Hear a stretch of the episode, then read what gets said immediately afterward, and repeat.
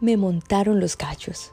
Es la palabra más común para describir el sentimiento más doloroso que sin importar el estrato social llega a recibir una persona.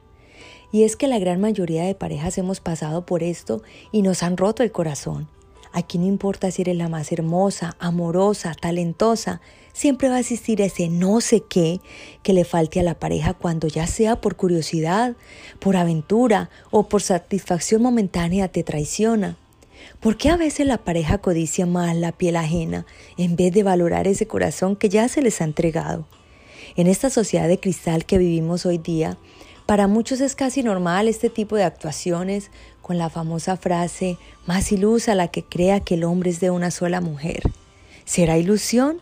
¿O será más bien el deseo de toda mujer de tener a su lado a alguien que le brinde respeto, amor, lealtad, que le ayude a superar miedos, que le dé la mano para volar juntos y emprender grandes proyectos para un futuro? ¿Será acaso imposible ser fiel? ¿Y qué pasa si yo le respondo con la misma moneda? ¿Qué pasa si ya no temo a la soledad? Si llega el momento donde aunque sé que siempre he sido fuerte, de verdad me lo creo y reacciono.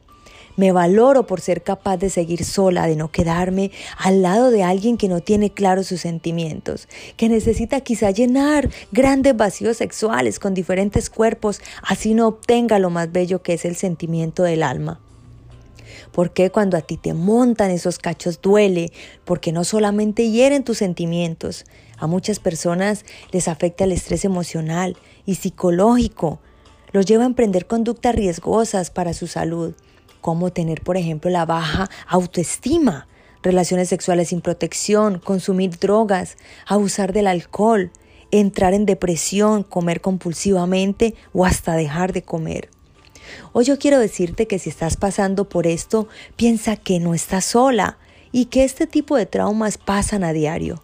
No te avergüences si necesitas pedir ayuda. Un evento así cambia tu vida, pero no necesariamente tiene que hacerlo en una dirección negativa. Eres tan fuerte como yo, como tú, como las personas que tienes alrededor que han logrado sobresalir a, una situación como estas. Gracias por llegar hasta aquí a compartir estos pensamientos tan propios que seguramente te harán sentir identificada. Si te gustó, comparte y te espero en un próximo capítulo de Intuición y Poder de Alba Ortiz.